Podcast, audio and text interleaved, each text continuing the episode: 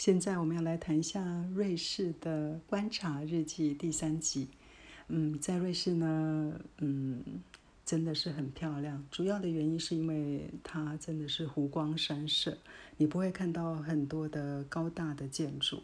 那大部分的建筑呢，呃，都非常的古典。那有一些是属于巴洛克时期的，那也有很多的一些建筑呢，跟英国也好，比利时也好。嗯，还有就是荷兰、奥地利，实际上都长得非常的相像。那很有意思的呢，我觉得在瑞士这里呢，有一个事情是，有一天我在日内瓦这个街头在闲逛的时候发现的。嗯，你就会发现那个在一些比较安静的这个居民区的地方啊，很多的马路呢，它原本呢是开的，嗯，就是。宽窄都差不多一样宽嘛，那为了让那个呃，就是行人呢更加的安全，他们特别在一些呃比较看得清楚的一些直线条的地方呢，他们会反而呢把这个直的马路呢特别挖出一个很大的空间，啊，种了很多的一些花草。为什么呢？是因为居民区本来原本就应该要把行人的安全当做第一位，所以呢，他们希望呢，车子开到这个居民区之后呢，能够把速度放下来。那只有在哪一些地方马路才会又宽又直呢？就像高速公路或是在街区的主要干道，它才会铺的又宽又直。同时间呢，它也比较会去考虑到就是。啊，就是路树的这件事情。那路树这一个部分呢，你会发现在啊欧洲普遍的呢，它的公园看起来都会很像是一个大的森林。为什么？主要是因为树叶掉下来之后，它要能够成为它自己本身的养分，而不是说呢变成那个呃道路。呃，清洁人员的一些工作，这个部分呢，我觉得在台湾呢，我们常常会看到很多的树下面呢，就是围了一个小方块或者是一个小圆圈，那大部分的根系啊，实际上是啊被压在那个重重的这个水泥或者是花岗岩下面，我觉得这是蛮可惜的。那另外就是说呢，在瑞士这里，如果你到公园去，你也会看不到。任何的水泥，因为在公园这个地方，就是希望大家呢能够来到这里亲近大自然嘛，所以呢不会有人像说把大安森林公园，呃还要铺上给大家走的很舒服的这些路。嗯，我觉得这个是在观念上最大不同的地方，就是你是用什么样的方式来看待自大自然呢？就是自然本来原本就应该维持它原本的样子，那可是呢，你竟然是进口了一些花岗岩，或者是做了一些非常厚重的一些泥板，把这个土壤给盖在下面，那让小草呢，让花呢，完全长不出来。嗯，我觉得这个实际上是很值得台湾人去好好思考的。那也许会有一些人说，哎，那下雨天的时候怎么办？下雨天的时候你还会，呃，穿着你漂亮的高跟鞋去公园吗？应该是不至于，对吧？所以呢，嗯，啊，什么时候做什么样的事情？那我们是不是能够充分的尊重？这个是一个公园，这是一个，这是一座山，这是大自然。我们去到那个地方，我我们要尽可能的接受它原本的样子。更何况呢，有可能你根本没有享受过跟体会过，或者是用用心的去感受到你自己的脚踩在这个泥土上的感觉，或是踩在树叶上的感觉，那种被一种土地温柔的一种包容的感觉，让你的脚都觉得非常非常的舒服，而不是跟你今天踩在这个。柏油路，或是踩在这个花岗岩，或是这些公园的这些铺好的水泥地上面，实际上是完全不一样的感觉的。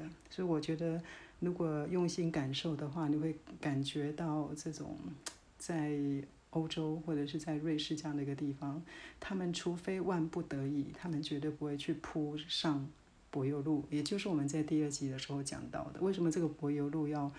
呃，重复的修，为什么用沥青能够把它糊起来，让它不要再破裂就好了？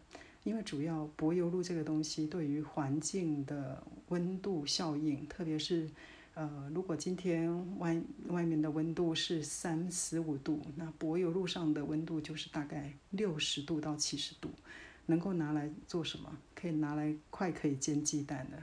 所以呢，这个对于环境的破坏，还有对于整体的人类社会，还有就是大自然，实际上伤害都非常的大。嗯，这一点呢，提供给大家来参考。哦，还有另外一件事情，我突然想到，就是我念书的时候，我是在英国念书嘛。那那时候我跟一个德国朋友呢，嗯，我们常常就是只要是放呃下课。那或者是周末，我们就会到公园里面去，呃，躺在草坪上看书啊，或者是呃玩呐。那嗯，有一天呃走到一个公园的门口的时候，我这个德国朋友呢，她是个女孩子，眼泪就掉下来了。为什么？她说，呃，这个是将近三十年前的事情哦。这个朋友就跟我讲说，我觉得这个小草跟花都好可怜哦。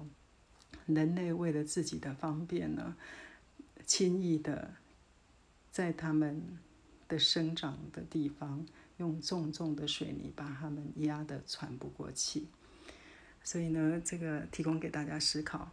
呃，在这里我想要跟大家分享一段，呃，就是黑人领袖马丁路德金的一段话。他说呢，一个国家的繁荣不。取决于它的国库之殷实，不取决于它的城堡之坚固，也不取决于它的公共设施之华丽，而取决于它的公民的文明素养，即在于人民所受的教育，人民的远见、卓识和品格的高下。这才是真正的厉害所在，真正的力量所在。这个是马丁路德金在五十年前说的话。我们觉得这句话还是一样，同样的适用于我们台湾现在的情况。那也提供给大家做个参考。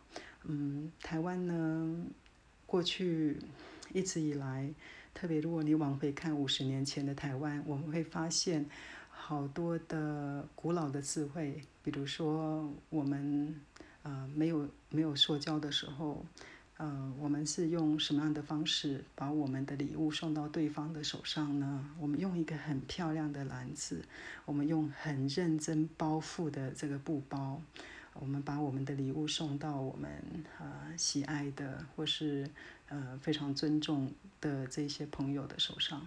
可是现在呢，塑胶这件事情呢，已经是造成我们社会一个非常大的一个压力了。特别是如果今天你去到超市，你会看到大包跟小包，那个饼干就是一片一片的包，这些造成的垃圾问题，还有礼品和珍珠奶茶这些东西，真的是给人类社会带来很大的方便。但是呢，实际上它在我们方便了自己之后呢，确实把这个痛啊跟这个痛苦留给大自然。那最后面实际上影响影响到的还是我们自己。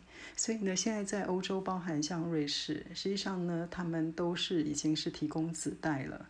他们呢不鼓励，而且非常严格的限制使用塑胶袋这件事情。那瑞典这边呢更是如此，它是一直都是一个做环境保护做得非常好的地方。好，那今天的瑞士观察日记呢就跟大家分享到这里，谢谢大家。